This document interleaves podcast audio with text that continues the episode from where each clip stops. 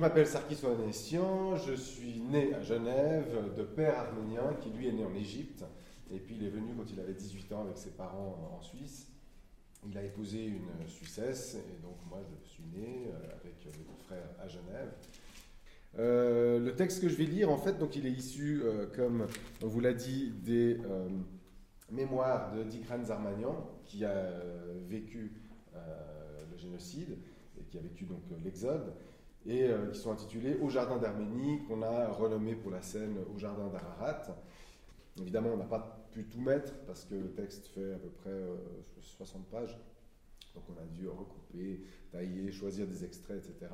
En essayant évidemment de rester le plus fidèle au euh, texte d'origine et puis de pouvoir un peu euh, raconter en résumé sur 45 minutes, une heure, toute l'histoire et tout le périple Dikran Zarmanian qui a vraiment circulé avec toute une caravane de réfugiés à travers, à travers l'Arménie et les pays alentours durant ces massacres. Donc ça s'appelle Au jardin d'Ararat. Et puis on prendra un petit moment pour des questions à la fin. Donc n'hésitez pas si vous avez des questions à les noter ou à les retenir quelque part dans votre petite tête afin de les poser à la fin. Au jardin d'Ararat. Il n'existe pas d'autre pays sur la planète aussi chargé de merveilles que l'Arménie. L'arménien est la langue des dieux. L'Arménie est la patrie des dieux, et les dieux sont d'origine de la vallée d'Ararat. Lord Byron, Venise, 1816. Je suis arménien, seul. Comment suis-je arrivé là? 1914, j'avais 16 ans, nous faisions paître les moutons à Yarassar, sur le versant du Bédag, près de notre village Kotni. Je surveillais les troupeaux, comptais les meules de foin, le soir, au retour sous les tentes, les femmes cuisaient le pain, elles pleuraient à l'audition des récits de mon oncle, Kevork. Nous ramenions ensuite le foin à la maison. Ceci a duré deux semaines. Jusqu'à la rentrée des grains pour les animaux, nous étions au mois de novembre. Dès ce moment, les autorités turques régionales sont venues recruter des soldats.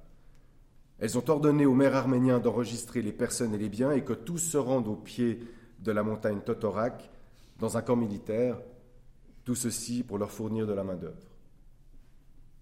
Les brigades spéciales mettent le feu aux bergeries et aux étables tout en frappant la population et en tentant de faire avouer des méfaits qui justifieraient cette violence. Certains sont frappés jusqu'à en être désarticulés, d'autres sont assassinés. Nous fuyons cette terreur. Avril 1915, peu après Pâques, les gendarmes viennent ramasser toutes les armes et réclament que les déserteurs, dont fait partie mon père, soient dénoncés. Mon cousin et notre curé sont torturés. Ils attachent le curé à une mangeoire et lui arrachent les poils de la barbe. Notre père s'est réfugié dans les montagnes. Je vais le retrouver et lui expose la situation. Je me sacrifierai pour les miens, a été sa réponse. Nous rentrons alors ensemble au village où il se fait arrêter et emmené dans la prison de Sivas. Je ne le reverrai plus. Il fera partie des premiers martyrs de Kotni. Juillet 1915, à Kochassar, la population est entassée dans les écoles et les églises. Les cadavres s'accumulent sur les trottoirs, d'autres sont enterrés les uns sur les autres. Un matin, les Turcs investissent Kotni. Préparez-vous, vous allez partir d'ici, emmenez tout ce que vous pouvez, le reste sera réquisitionné par le gouvernement. Quand vous reviendrez, évidemment, tout vous sera rendu. Mais deux jours plus tard, les portes de nos maisons sont condamnées et des scellés y sont apposés. Les champs d'orge autour de notre village commencent à mûrir, le bétail, vaches, moutons, chèvres, laissé à lui-même, s'est perdu dans les landes. Nous descendons à la source, la traversons jusqu'au lac. Femmes, enfants, tous sont en pleurs. Ne pleurez pas. Nous irons jusqu'au sommet du Gouroul, ensuite nous reviendrons, dit mon grand-père. Comme en 1895, ils pilleront nos villages, après ils nous autoriseront à revenir. Mais les Turcs attendent que la caravane des réfugiés soit passée pour voler notre bétail et piller nos biens. Régulièrement, des Arméniens du convoi, partis chercher du bois ou ralentis par la fatigue, disparaissent. Les hommes sont tués, les femmes enlevées. Éloignez-vous des péchés abominables apparents ou cachés, ne tuez personne injustement, Dieu vous l'a interdit. Le Coran, Surat 6. Après huit jours, nous approchons d'Arabkir, vers le nord, une plaine de rocailles s'étend. Un homme est mort, avertit un gendarme. Creusez un trou et enterrez-le. Nous lui demandons la taille du mort. Il répond qu'il fait la taille de Betchkas. Betchkas, qui est vivant, se tient au bord du trou qu'on vient de creuser. Il est abattu par derrière, un sabre le tranche en deux. Des Kurdes nous disent Voyez comme les Turcs vont vous supprimer petit à petit. Rejoignez-nous et vos vies seront sauvées. Quelques-uns les suivent. À peine ont-ils contourné une colline qu'ils sont massacrés. Notre village Kotni s'est éloigné. Sur un champ pierreux du Dersim, nous sommes encerclés de Kurdes qui nous lancent des pierres sans discontinuer. Jugés sur un âne, mes deux frères sont poursuivis. Je me porte à leur secours, mais je suis poignardé dans le dos. Heureusement, seuls mes vêtements sont lacérés. Un homme me court après. Il tient dans sa main gauche un jeune garçon. De sa main droite, il fait tournoyer un poignard, puis l'élève et tranche le cou du garçon.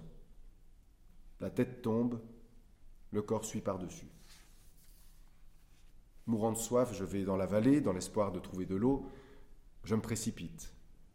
Du cou d'un homme récemment égorgé d'où le sang jaillit, je bois le sang jusqu'à la dernière goutte.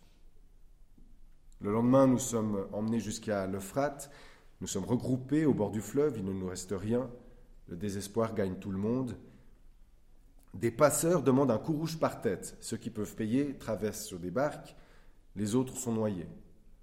Au milieu du guet, souvent, les passeurs exigent un deuxième coup rouge. Certains, leur enfant sur l'épaule, s'avancent dans le fleuve et le jettent à l'eau. Ils évitent ainsi de voir l'ennemi le faire à leur place. La plupart plongent spontanément à la suite de leur progéniture. Trois, quatre jours plus tard, nous faisons halte dans un village sur le haut de Carpert, le long du village, un affluent se déverse dans le lac. Il est rempli de cadavres gonflés. Cet entassement de corps donne l'impression bucolique d'un troupeau de moutons assis.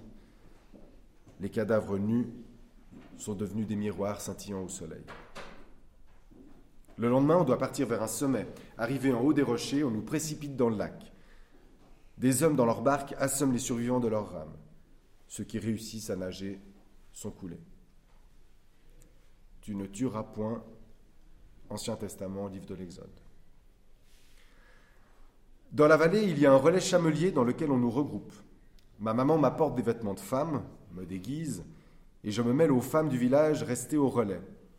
Nous sommes entourés de milliers de Kurdes assoiffés de sang. Les lamentations et les hurlements des femmes et des enfants font écho dans les montagnes. Mon oncle Kevor qui est conduit avec d'autres vers la montagne, et ils se font jeter dans les précipices. Le jour suivant, nous repartons. Un gendarme à cheval, m'arrache le voile du visage. Gavour, chrétien, fils de chrétien, tu es revêtu de vêtements de femme. Il m'envoie à terre, enfonce son genou dans mon torse et sort un poignard pour me trancher le cou. Bras, Oursoun, laisse tomber. Il peut garder nos chevaux, s'écrie un autre gendarme à grande barbe.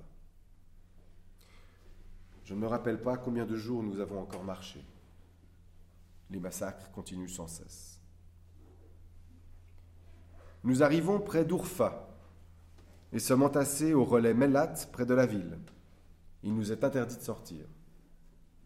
Encouragé par ma maman, je fais le mur pour aller chercher de la nourriture chez les Arméniens de la ville. Il y a une église arménienne où on me donne de la nourriture. Quand je rapporte cela à ma maman, elle me demande d'y emmener mes frères et ma sœur. Cependant, je ne peux y aller qu'avec deux de mes frères car ma sœur est trop malade et mon jeune frère ne veut pas quitter ma maman. Quand je reviens au camp, je me cache car je constate que les réfugiés ont été rassemblés pour partir en exode. C'est ainsi qu'avec deux de mes frères et ma sœur, restés au relais à cause de sa maladie, nous allons être séparés de ma maman et de mon frère cadet qui sont partis. Nous ne les reverrons plus. Nous vivons quelque temps dans l'église où une terrible maladie des yeux surgit. La, contagion se répand dans le groupe et les morts s'entassent. Dans la cour de l'église, il y a un étang. Certains meurent au bord de l'étang, d'autres se jettent dedans pour abréger leur souffrance. J'arrive à faire en sorte que mon frère Taniel, qui est malade, soit recueilli par une famille d'Arméniens pour être soigné. Quant à mon autre frère et ma sœur, nous abandonnons l'église à cause de la contagion pour aller hors de la ville au relais Soussous. Un matin, mon frère Taniel nous rejoint tout en larmes. La nuit précédente, sa famille d'accueil a été massacrée, anéantie. Deux jours plus tard, un gendarme accourt. Il tue tous les chrétiens, vous ne pouvez pas sortir. La même nuit, on entend les fusils claquer sans cesse, les maisons arméniennes sont fracturées et tous les chrétiens sont tués. Au matin, le pré regorge de cadavres. La famine et les maladies achèvent le massacre. Les femmes turques dépouillent les cadavres de leurs vêtements et les lavent dans le torrent. Ensuite, des soldats viennent entasser les morts. Sans manger ni boire, nous restons enfermés une semaine au relais Soussous. Mon frère Taniel s'est éteint de maladie, nous l'enterrons. Au relais suivant, on nous autorise à nous abreuver au torrent. Il est rouge de sang. Les Allemands, alliés des Turcs, arrivent à Urfa. Ils bombardent pendant deux jours les quartiers arméniens et les églises. Personne, aucun des villageois ne survit. Un âne est mort de faim des gamins le dépaissent, arrachent la viande et la mangent crue. Mais que reste-t-il de viande sur un âne mort de faim? Ne détruisez point la vie que Dieu a rendue sacrée. Le Coran, sourate 17. Nous partons à Dodan vers Aksakal sous le soleil brûlant. Je dois prendre mon frère Yergia sur le dos, les os lui sortent de la poitrine. Tous les jours, nous mendions un morceau de pain par-ci, par-là. Un matin, nous devons partir. Yergia, trop affaibli pour nous suivre, est étendu au chaud, près d'un feu. Nous lui laissons du pain. À peine vingt pas, des Arabes se jettent sur lui et l'achèvent. Il n'a pas le temps de pousser un cri. Nous poursuivons notre chemin en pleurant. Des semaines durant, le chemin dans le désert tenaille la soif. Nersès porte une tente du matin au soir. Désaltéré, il n'en peut plus et s'arrête. Gulizar lui conseille de l'abandonner, mais il refuse. Soudain, des Arabes surgissent, l'un lui fracasse le crâne, tandis que l'autre coupe la jupe de Gulizar. Faite de trois couleurs, elle avait attiré l'œil d'un Arabe qui voulait s'approprier le vêtement. Gulizar parvient à s'enfuir sans jupe et à nous rejoindre le soir. Durant notre exode, tous les moyens sont bons pour tenter de gagner de l'argent afin d'acheter de quoi manger. Mais les Tcherkesses envahissent régulièrement les tentes, tuent les malades et pillent les sous. Les Tcherkesses sont assis autour d'un tas de livres or et de mejdet. L'un d'eux m'ordonne de lui donner tout mon argent. J'avais caché un mejdet dans la doublure de mon pantalon et un coup rouge dans ma veste. Le soldat trouve le coup rouge, mais il en veut plus. Une gifle me fait jaillir des éclairs des yeux. Il m'ôte les chaussures et le pantalon, le secoue mais comme par miracle, le Mejdé reste à l'intérieur.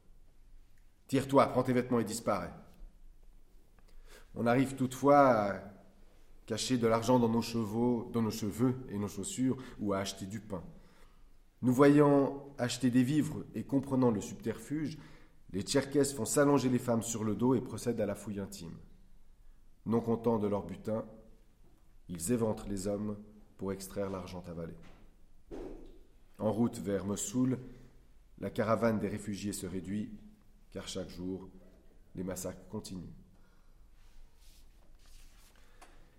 Il m'a semblé que toutes les horreurs de la guerre de Trente ans s'étaient déchaînées dans cet horizon oriental lointain et farouche. Ce qui est grave, c'est que la brute humaine ne s'est pas réveillée spontanément, elle a été excitée, encouragée et nourrie dans ses appétits les plus féroces par un gouvernement régulier avec lequel l'Europe avait échangé plus d'une fois gravement sa signature. Car c'est là ce qui domine tout. C'est le sultan qui a voulu, qui a organisé, qui a dirigé les massacres des populations chrétiennes. Comme il était incapable de retenir à lui ces populations pourtant si douces, par un régime d'équité et de justice, comme il s'enfonçait de plus en plus, malgré d'hypocrites promesses, dans un absolutisme aigri et haineux, il n'a plus compté que sur cette force qui, celle-là, lui resterait fidèle jusqu'à la fin, le nationalisme. Et c'est cette force qu'il a déchaînée contre l'Arménie. Et il a pensé avec raison qu'il n'avait qu'à mettre l'Europe devant le fait accompli, devant le massacre accompli. Il l'a vue hésitante, incertaine, divisée contre elle-même. Et pendant que les ambassadeurs divisés en effet et impuissants le harcelaient, en pleine tuerie de ridicules propos de philanthrope et de réforme, il achevait, lui, l'extermination à plein couteau pour se débarrasser de la question, pour se débarrasser aussi de l'hypocrite importunité d'une Europe géniante et complice. Jean Jaurès, Paris, 1896. Tu ne tueras point, Ancien Testament, livre du Deutéronome. À Djerra, sur la route de Mossoul, des habitants viennent vendre du pain. J'en achète d'un marchand avec une charrette remplie de pain blanc. Depuis des mois, il avait disparu de mon horizon. Nous coupons assez loin du Tigre, vers un sol fraîchement labouré. Des gendarmes traînent les hommes par les pieds, leur arrachent souliers et vêtements, coupent leur corps en deux pour jeter chaque moitié dans le Tigre. Les Allemands, alliés des Turcs, ont rapporté que le Tigre était rouge de sang jusqu'à Bagdad. Alors vient un séjour d'une semaine près d'un affluent du Tigre. Nous sommes affamés. La nourriture se limite aux herbes et aux racines. Chaque jour, on nous resserre un peu plus pour éviter qu'il nous reste de l'herbe. Les gendarmes nous proposent de leur acheter du pain, mais ceux qui paient sont accusés de ne pas avoir donné d'argent. Le dernier jour, une femme tente en rampant de s'emparer du pain des Arabes. Un gendarme accourt et la tranche en deux à hauteur du nombril. Je m'approche du corps éventré, à demi trempé dans l'eau. La femme geignait encore. Près d'un village, on devine une église dont la cloche sonne. Les villageois, prévenus de notre arrivée, préparent du pilaf et du pain à notre grande surprise. Ils nous invitent à nous reposer la nuit pour partir tôt le lendemain. Ils nous indiquent même un raccourci. Nous atteignons un monastère en ruine près de Mossoul où, après l'inscription, on nous grave une croix sur le bras. Ah, Mossoul, quelle ville opulente. Elle est entourée de troupeaux de milliers de moutons, buffles, ânes et chevaux. Ils distribuent du pain, du boulgour, de l'huile. À l'entrée de Mossoul, il y a un pont ajustable au niveau du Tigre. Le matin, il est exclusivement réservé au passage des moutons. Un bonjour, Mariam, du village de Garvatz, souhaite entrer dans Mossoul par le pont. Kachig, un ami à elle, n'est pas revenu de sa mission pour la nourriture et elle tient absolument à être auprès de lui. Elle me promet une livre or pour ce service. J'accepte. Je marche cinq kilomètres jusqu'au pont où des soldats défendent l'entrée et fouillent les passants. Les réfugiés sont interdits. Je propose à Mariam d'attendre l'arrivée d'un troupeau de moutons. Je pourrais ainsi, à quatre pattes, me confondre à eux, une sorte de cheval de Troie. Elle me demande de risquer le coup pour retrouver le garçon et lui dire de la rejoindre. Ensuite, elle me donnerait la fameuse pièce. J'hésite, mais une livre or équivaut pour moi à un an de travail. Entré dans Mossoul, j'apprends que Kachig est devenu portier d'un relais, mais il a été accusé de vol et est emprisonné. J'arrive à trouver du travail et un logement à Mossoul. Cela me permet de me nourrir et d'envoyer de l'argent à ma sœur, restée au monastère. Une fois par mois, les Arabes lancent un appel à la population. Quiconque logerait un Arménien serait expulsé de la ville avec toute sa famille. Mon patron, content de mon travail, ne me dénonce pas et je peux continuer de vivre quelque temps à Mossoul. Un jour cependant, deux Turcs qui partent pour Mardin, à 400 km de Mossoul, me proposent de les accompagner et de m'adopter. Ne voulant pas m'éloigner des miens, je refuse. Ils me prennent alors de force contre mon gré et contre le gré de mon patron qu'ils menacent de dénoncer aux autorités et m'emmènent vers Mardine. Ma sœur, Zarmania, avertie de ma mésaventure et convaincue que j'allais être tué, meurt d'une crise de nerfs. Je me retrouve donc à Mardine, loin de mon village Kotni, séparé de ma famille et de la nation arménienne. J'ai perdu ma sœur, voilà le sort qui m'est advenu pour tenter de gagner une pièce or. Je suis seul, comme un Arménien, dans ce petit bourg. Les tentes tuent les malades et pillent les sous. Les Tcherkesses sont assis autour d'un tas de livres or et de mejdet. L'un d'eux m'ordonne de lui donner tout mon argent. J'avais caché un mejdet dans la doublure de mon pantalon et un coup rouge dans ma veste. Le soldat trouve le coup rouge, mais il en veut plus. Une gifle me fait jaillir des éclairs des yeux. Il m'ôte les chaussures et le pantalon, le secoue, mais comme par miracle, le mejdet reste à l'intérieur. Tire-toi, prends tes vêtements et disparais. On arrive toutefois à cacher de l'argent dans nos chevaux, dans nos cheveux et nos chaussures, ou à acheter du pain. Nous voyant acheter des vivres et comprenant le subterfuge, les Tcherkesses font s'allonger les femmes sur le dos et procèdent à la fouille intime. Non contents de leur butin, ils éventrent les hommes pour extraire l'argent avalé. En route vers Mossoul, la caravane des réfugiés se réduit, car chaque jour, les massacres continuent. Il m'a semblé que toutes les horreurs de la guerre de Trente ans s'étaient déchaînées dans cet horizon oriental lointain et farouche. Ce qui est grave, c'est que la brute humaine ne s'est pas réveillée spontanément, elle a été excitée, encouragée et nourrie dans ses appétits les plus féroces par un gouvernement régulier avec lequel l'Europe avait échangé plus d'une fois gravement sa signature. Car c'est là ce qui domine tout. C'est le sultan qui a voulu, qui a organisé, qui a dirigé les massacres des populations chrétiennes. Comme il était incapable de retenir à lui ces populations pourtant si douces, par un régime d'équité et de justice, comme il s'enfonçait de plus en plus, malgré d'hypocrites promesses, dans un absolutisme aigri et haineux, il n'a plus compté que sur cette force qui, celle-là, lui resterait fidèle jusqu'à la fin, le nationalisme. Et c'est cette force qu'il a déchaînée contre l'Arménie. Et il a pensé avec raison qu'il n'avait qu'à mettre l'Europe devant le fait accompli, devant le massacre accompli. Il l'a vue hésitante, incertaine, divisée contre elle-même. Et pendant que les ambassadeurs divisés en effet et impuissants le harcelaient, en pleine tuerie de ridicules propos de philanthrope et de réforme, il achevait, lui, l'extermination à plein couteau pour se débarrasser de la question, pour se débarrasser aussi de l'hypocrite importunité d'une Europe géniante et complice. Jean Jaurès, Paris, 1896. Tu ne tueras point, Ancien Testament, livre du Deutéronome. À Djerra, sur la route de Mossoul, des habitants viennent vendre du pain. J'en achète d'un marchand avec une charrette remplie de pain blanc. Depuis des mois, il avait disparu de mon horizon.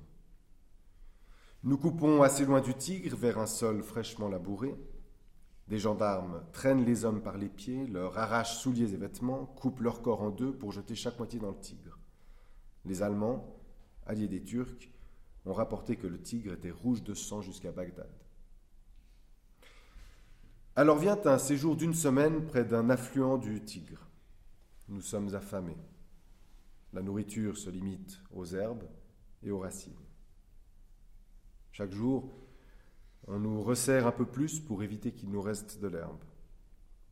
Les gendarmes nous proposent de leur acheter du pain, mais ceux qui paient sont accusés de ne pas avoir donné d'argent. Le dernier jour, une femme tente en rampant de s'emparer du pain des Arabes.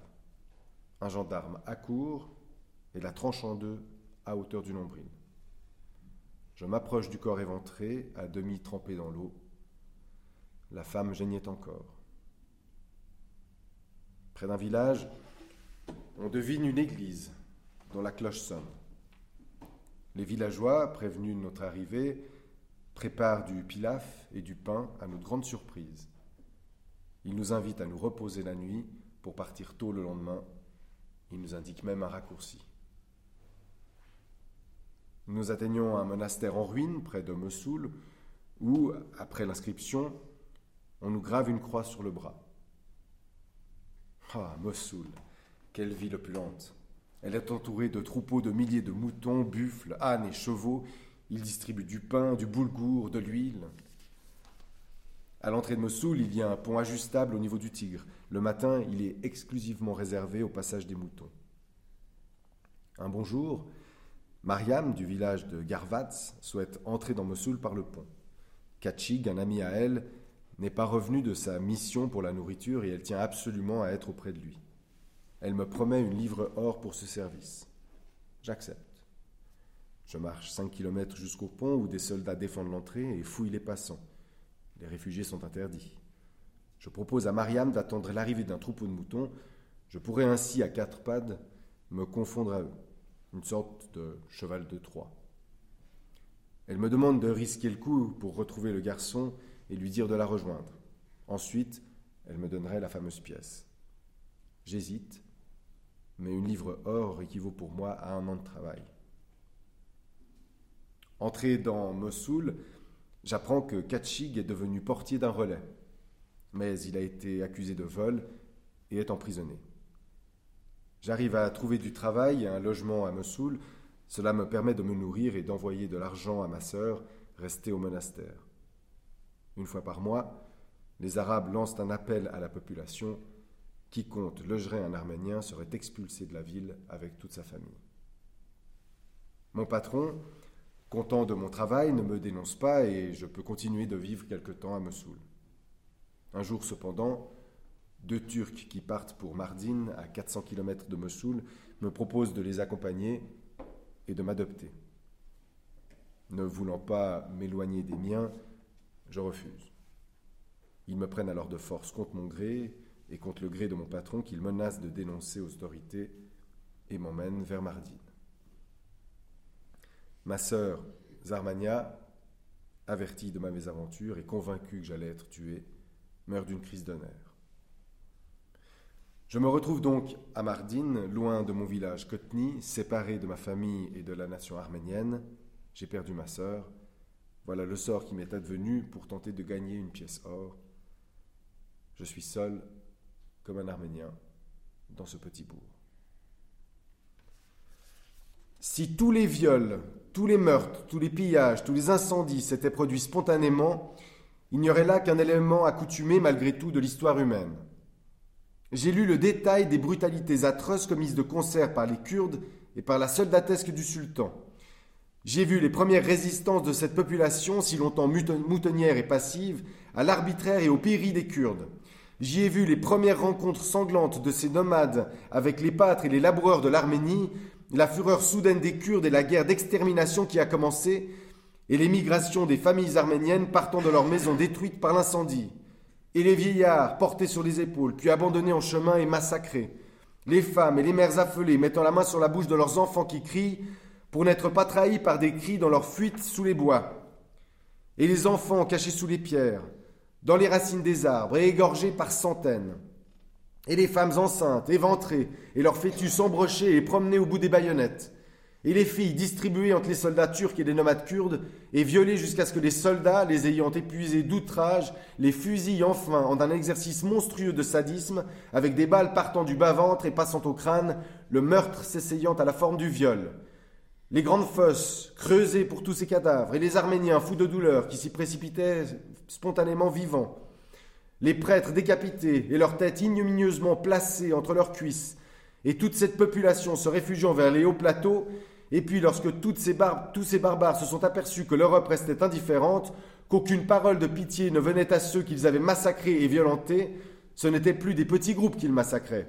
Mais dans les villes, par grande masse de 3000 à 4000 victimes en un jour, au son du clairon, avec la régularité de l'exécution d'une sentence, voilà ce qui a été fait, voilà ce que l'Europe a vu, voilà ce dont l'Europe s'est détournée. Jean Jaurès, Paris, 1896. À Mardin, le matin, j'aide mon nouveau maître turc et subviens à ses besoins. L'après-midi, je m'en vais récolter du bois sur la colline. Il n'y a personne aux alentours, je chante en arménien et en turc. Mais ma relation avec une des filles de la maison turque est découverte, je suis expulsé vers un orphelinat. Un millier de pensionnaires, turcs et kurdes, filles et garçons, y logent. Le soir même, un garçon me demande d'où je suis. À voix basse, je lui dis en arménien Je suis de Kotni.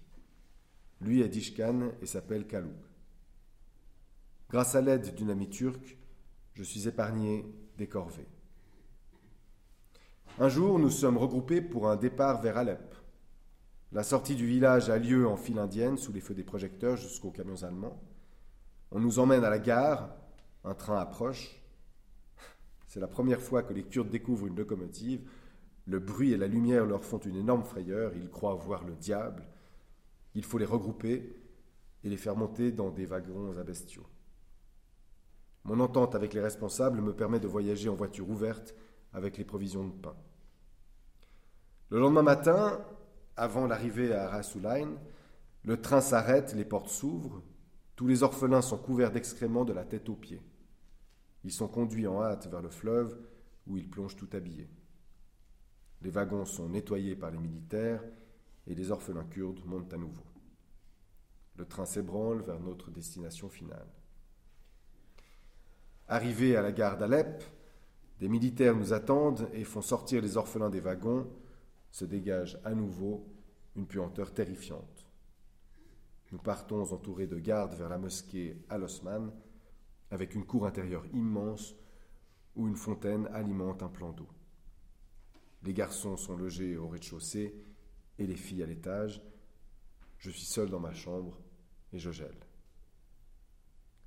Le linge de rechange est inexistant, les puces et la vermine attaquent et des plaies purulentes apparaissent. C'est la maladie des bergers d'Alep. On demeure ici six mois, isolé du monde. Mais voilà que des militaires se présentent. Ah, mes chers enfants, comme on s'occupe bien de vous. Hein. Tout ceci pour votre avenir. La nation a besoin de vous. Un jour, vous serez reconnaissant de nos efforts. Lance le gradé. Ébahis, nous nous regardons tous.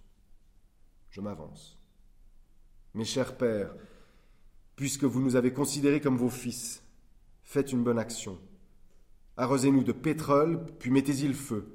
Ainsi, comme nos pères, nous subirons le même sort, sacrifiés au nom de la patrie, nous serons libérés de cet endroit maudit infecté de vermine et de puces, où la faim et la soif restent permanentes.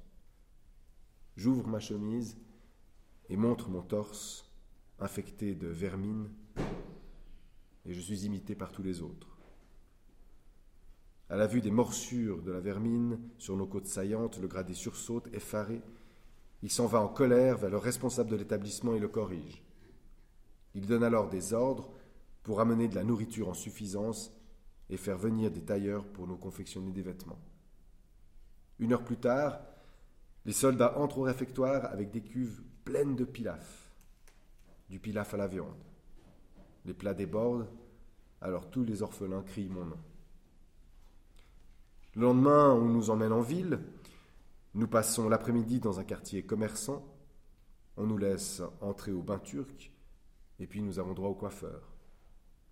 Nous sommes conduits à la gare et nous partons vers Beyrouth en train, dans des wagons voyageurs cette fois-ci, avec des wagons propres. Puis on change de train, un train à crémaillère cette fois-ci, qui grimpe une chaîne de montagnes et redescend vers la mer, où se trouve un immense collège avec 1500 orphelins arméniens. Le lendemain matin, après un copieux déjeuner, un médecin vient me voir en raison de cette satanée maladie des bergers d'Alep. Mes plaies sont badigeonnées avec de la teinture d'iode et brûlent affreusement. Une femme arabe vient me voir. Elle me fait prendre un bain et frotte mes plaies avec du son, des oignons, de l'ail. Elle y ajoute du citron. Je m'évanouis. Au réveil, elle lave le tout avec de l'huile d'olive répandue sur des feuilles de vigne. Après son départ, Passant les mains sur ma peau, je ne sens plus rien. Tout est parfaitement lisse. Il y a maintenant des fêtes, surtout à Pâques, chants, air turc, spectacles de théâtre, filles, garçons dansent, chantent. Puis nous partons à Beyrouth. Le grand jour est arrivé. Des soldats arméniens sont en masse. Au loin, ils répondent en chantant ces mêmes mélodies reprises par l'écho des montagnes du Liban, créant une liesse populaire jamais vue. Douze cents orphelins et deux armées de volontaires arméniens. Mon dernier voyage me mène vers un des villages kurdes les plus éloignés, où j'habite durant trois ans. J'ai entendu dire que le berger avait tout fait pour garder le moulin. Il restait là des heures entières, tristes, isolé. Des soldats sont venus l'asséner de coups et l'enfermer dans l'étable. Il s'est alors pendu à une corde nouée au mangeoir des bêtes. C'était Kaloug, mon ami de l'orphelinat. Un million deux cent mille Arméniens ont été exterminés, 100 000 autres, surtout des femmes et des jeunes filles, ont été enlevées et islamisées. 150 000 sont parvenus à survivre dans les camps, à se cacher dans des familles turques, kurdes ou arabes. Rares sont ceux à avoir été sauvés par les Alliés. Nous en sommes venus au temps où l'humanité ne peut plus vivre avec, dans sa cave, le cadavre d'un peuple assassiné. Jean Jaurès. 1895. Durant cette période, les Turcs et les Kurdes sont venus par milliers à l'assaut de Kotny. Ils ont tout pillé blé, orge, farine, graisse, fromage, mouton, et même les meubles, et les lits des maisons, les laissant complètement vides. Ils ont arraché les yeux de mon grand-père, Zarman Babé, aveugle, et l'ont ensuite tué. Mon petit frère, Marcard, oublié dans son berceau lors de la fuite, a été saisi et écartelé. Les deux parties ont été remises dans le berceau et clouées ensemble sur un pieu. Notre vieux prêtre et sa femme, qui s'étaient réfugiés sur une colline, ont été assassinés et leurs corps ont été précipités en bas de la colline. Les anciens ont raconté qu'une lumière était descendue sur leurs dépouilles. Ils ont assuré l'avoir vue de leurs yeux. À cette époque, je n'étais pas encore né.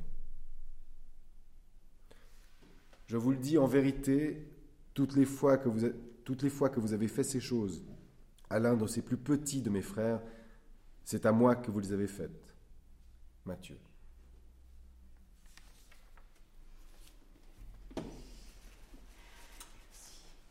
Rien.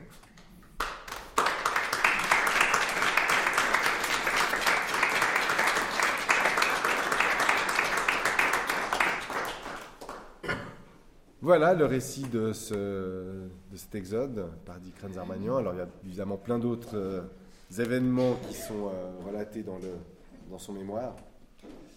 On ne les a pas toutes gardées. Est-ce qu'il y a des questions? Des réactions? Oui C'est pour dire surtout que les Kurdes vivent actuellement ce qu'ils ont fait vivre aux Arméniens. Tout à fait, exactement. On voit que bah, maintenant, enfin, comme on entend euh, le discours de Jean Jaurès où, il dit que l'Europe était aveugle et fermait les yeux par rapport à tout ça, enfin je veux dire, euh, ça a continué. Euh, d'ailleurs, le, premier jour où on a proposé le, spectacle à Bruxelles, parce qu'on l'a joué à, Bruxelles quand on l'a créé, c'est là-bas qu'on l'a joué, et le premier soir, il y avait deux Rwandais qui étaient dans la salle et qui sont venus me voir à la fin et qui m'ont dit, ben voilà, tout ce que vous avez décrit, on l'a vu, parce qu'ils faisaient partie des ils ont vécu le génocide au, Rwanda. Ils ont dit voilà, c'est un peu pareil. Je pense que ça continue encore actuellement. Tous les, tout, toutes les imaginations qu'on a de tout ce que les gens sont capables de faire, euh, de massacrer, de, blesser d'une certaine manière. Des ventrimes avaient même. Donc ces deux Rwandais disaient qu'ils ouvraient les femmes pour voir si elles étaient faites pareil que leurs femmes à eux. Donc du coup, ils les éventraient il y a des choses qui sont euh, absolument abominables et je pense qu'on en a encore actuellement euh, dans certaines régions du globe. Oui. Et cela est toujours nié par la, Turquie, en fait. Alors, euh, apparemment, je ne suis pas spécialiste de la question, mais disons que c'est surtout le terme de génocide qui est nié.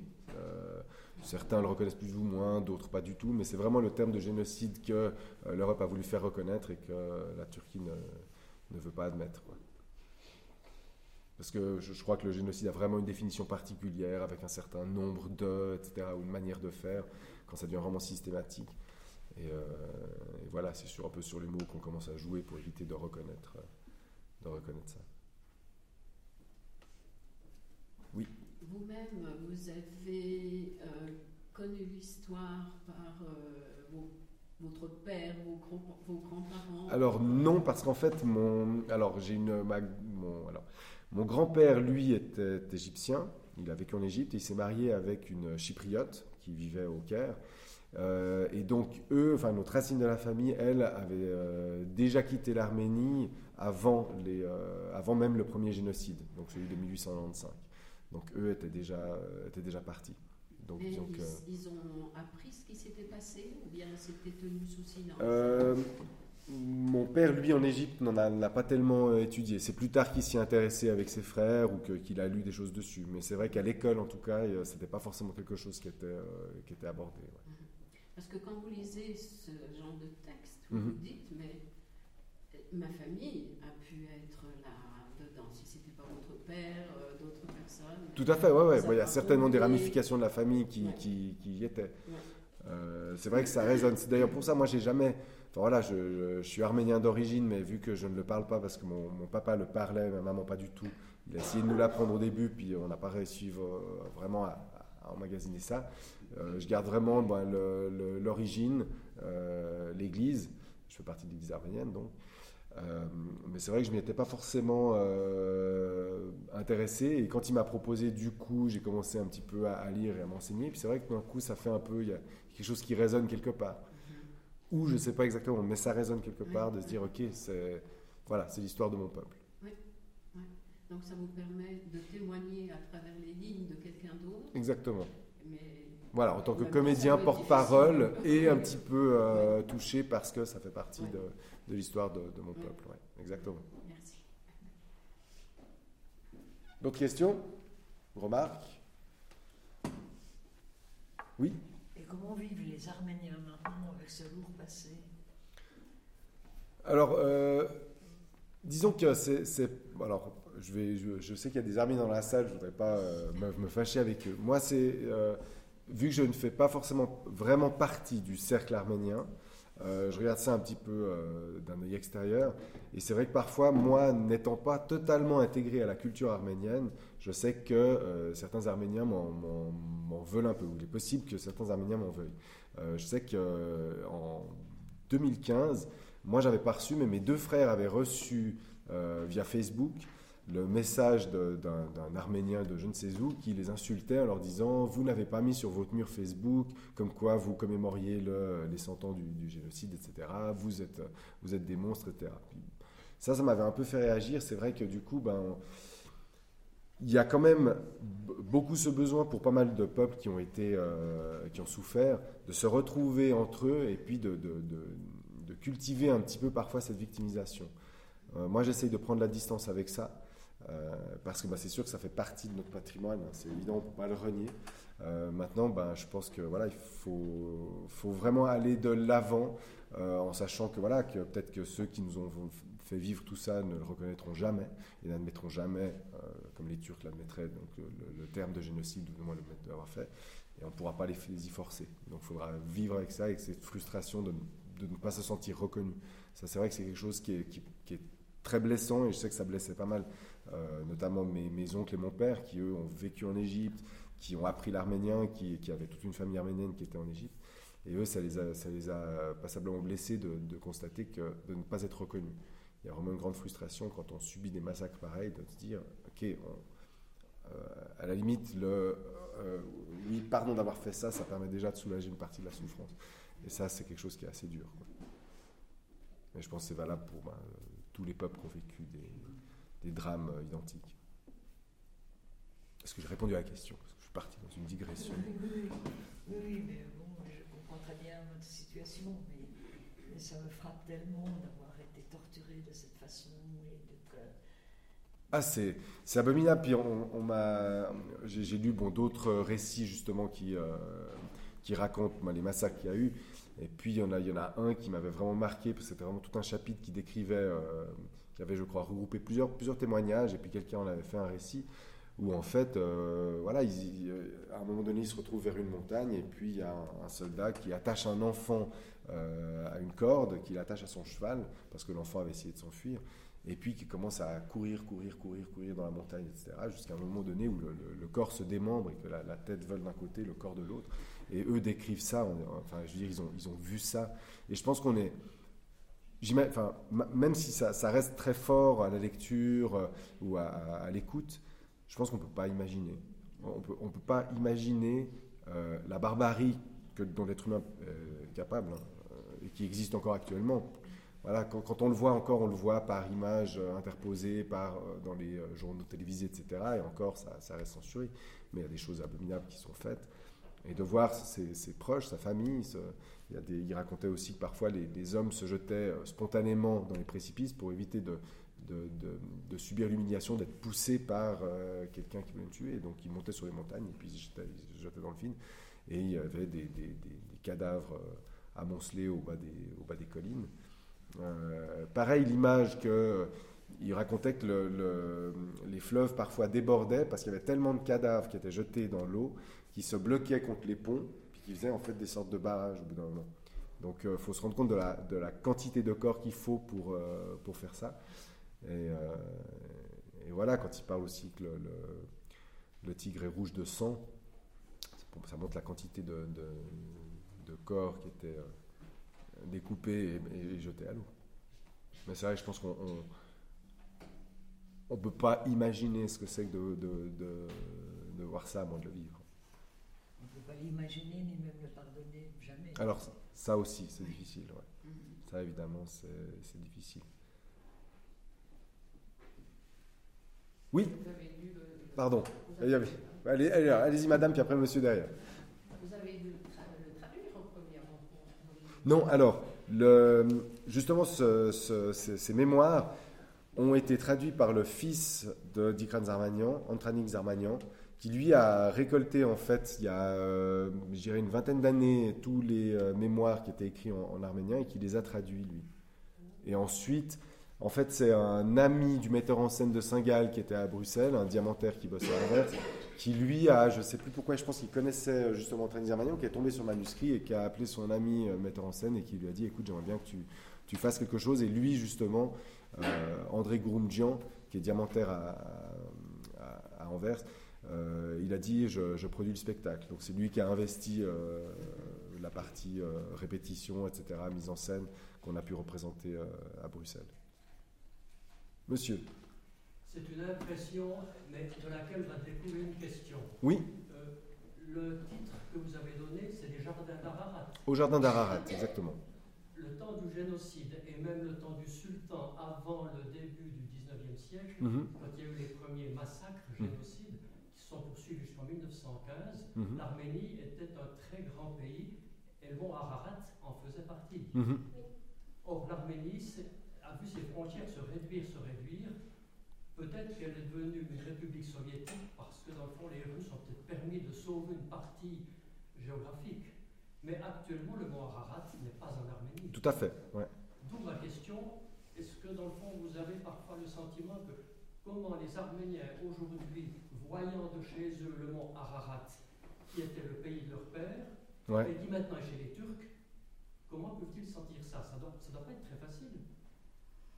Le mont Ararat représente encore quelque chose de... Alors, je, je pense, je pense qu'il représente encore quelque chose, de, justement, de, de- de la grandeur de l'Arménie, de la beauté de l'Arménie. Mais c'est vrai qu'actuellement, euh, si je dis pas de bêtises, hein, il est hors des frontières arméniennes, et donc il est en, en Turquie. Mais la question, c'est pourquoi avoir choisi ce titre? Ben, oui. Ouais. Euh, en fait, euh, pourquoi? C'est une bonne question. On voulait garder le haut jardin d'Arménie, et puis en même temps, on voulait euh, garder cette magnifique montagne grande et symbole presque de, de puissance du règne de l'Arménie à la grande époque, en fait.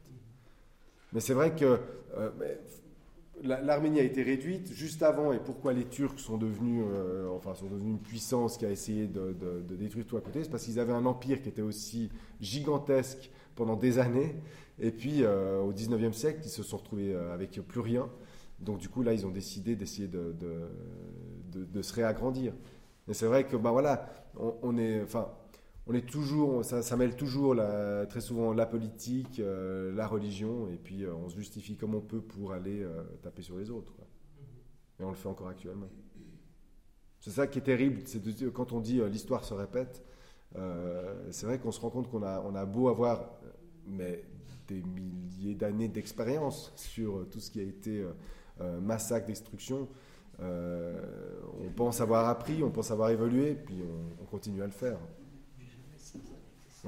Et, alors, euh, je vous donne tout de suite la parole, monsieur. Ce qui est aussi terrible euh, à lire, euh, que dans le texte de, de, on ne se rend pas vraiment compte, si ce n'est que dans ce que j'ai lu, et justement on voit que les églises arméniennes, qui étaient les premières, les premières églises chrétiennes, ont été détruites, ravagées. Moi, ce que je trouve aussi terrible dans les massacres qui sont faits, comme on voit encore au Moyen-Orient, c'est qu'il y a un besoin de détruire le patrimoine.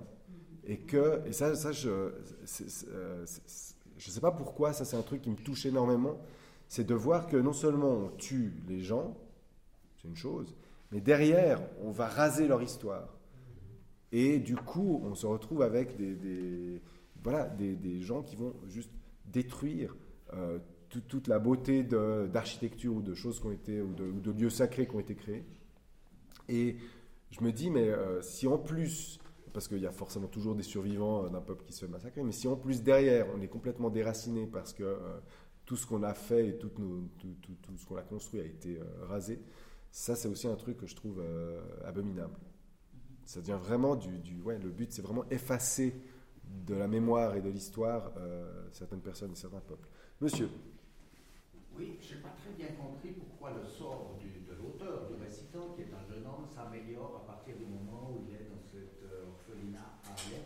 Alors c'est une question qu'on s'est posée parce que dans le, euh, dans le texte en soi, euh, c'est pas clairement dit non plus. Apparemment, il se retrouve euh, euh, par chance, parce que alors faut, dire que tout le long, il a de la chance parce qu'il échappe au massacre, mais soit en se déguisant, soit en passant entre, les gouttes. En plus, il prend des risques énormes parce qu'il va souvent dans les villes chercher des victuailles pour sa famille et il s'en sort. Et dans, dans son malheur, il a la chance de tomber parfois sur les bonnes personnes parce que finalement, à Mossoul, il arrive à trouver un, Turc qui l'accueille et qui, euh, le, le- le- alors, qui, entre guillemets, qui se sert de lui en tant que, esclave, c'est un grand mot, mais dans lequel qui, qui le- l'entretient, euh, avec qui il travaille. Ensuite, il se retrouve à être emmené à Mardin avec euh, les deux Turcs, mais finalement, euh, dans leur maison, voilà, il arrive à vivre quelques années. Puis ensuite, il se fait, euh, il part dans un orphelinat, et je pense que cet orphelinat, c'est un orphelinat qui est justement où il y a des, Turcs et des Kurdes. Donc, il se retrouve en fait noyé dans une population qui, à l'époque, est plus ou moins euh, protégée. Et je pense que c'est ça qui fait que c'est le fait de se retrouver dans un orphelinat. Et je pense que ces maîtres n'ont pas forcément mentionné le fait qu'il était arménien, mais ils ont voulu s'en débarrasser. Il s'est retrouvé dans cet orphelinat où il se retrouve qu'avec des, Turcs et des Kurdes et des Arméniens qui, euh, eux aussi, ont échappé au massacre. Et à partir de ce moment-là, c'est vrai que ça, ça, ça se dé- dénoue. Est-ce que le Liban est déjà sous protectorat français en 1915 Alors ça, c'est une excellente question, mais je vois un monsieur qui fait le nom de la tête. Non. Alors la réponse est non. Merci monsieur. Heureusement que vous êtes là. Après la, après. Première Guerre mondiale. après la guerre. Après la Première Guerre mondiale. Ok. Voilà. Oui, une dernière question. Moi, je, juste- je voulais juste dire une chose, c'est qu'il existe à Neuchâtel euh, depuis pas longtemps, je crois, un centre culturel Tout à fait, ouais. Et nous avons Il y a deux, trois personnes représentantes, qui sont exactement. ici derrière, Ouais. euh, je crois, oui, Exactement. pour les personnes qui ont envie d'approcher cette histoire et cette culture. Mhm. Une dernière intervention, madame. Euh, disons que ce n'est pas le sujet, mais on y vient quand même par euh, ça. Et Il y a un très gros film qui passe actuellement à Neuchâtel, là je ne sais pas comment c'est, c'est sur le docteur Ruth, mais euh, quand on sait sa vie, c'est aussi euh, une, une personne qui vient de loin et qui a survécu euh, choses. Tout à fait. C'est très intéressant d'aller voir son, son film. Vous l'avez vu Son- Oui. Ouais. Ouais, c'est- et en plus, elle est venue en Suisse. C'est sa deuxième naissance. Elle a dit la première naissance que j'ai eue qui était bien, c'est mes parents. Et la deuxième, c'est parce qu'ils m'ont envoyé en Suisse.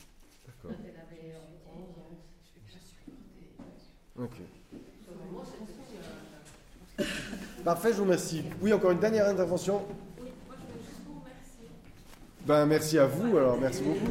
Merci beaucoup de le dire. Peut-être ça vous. Merci.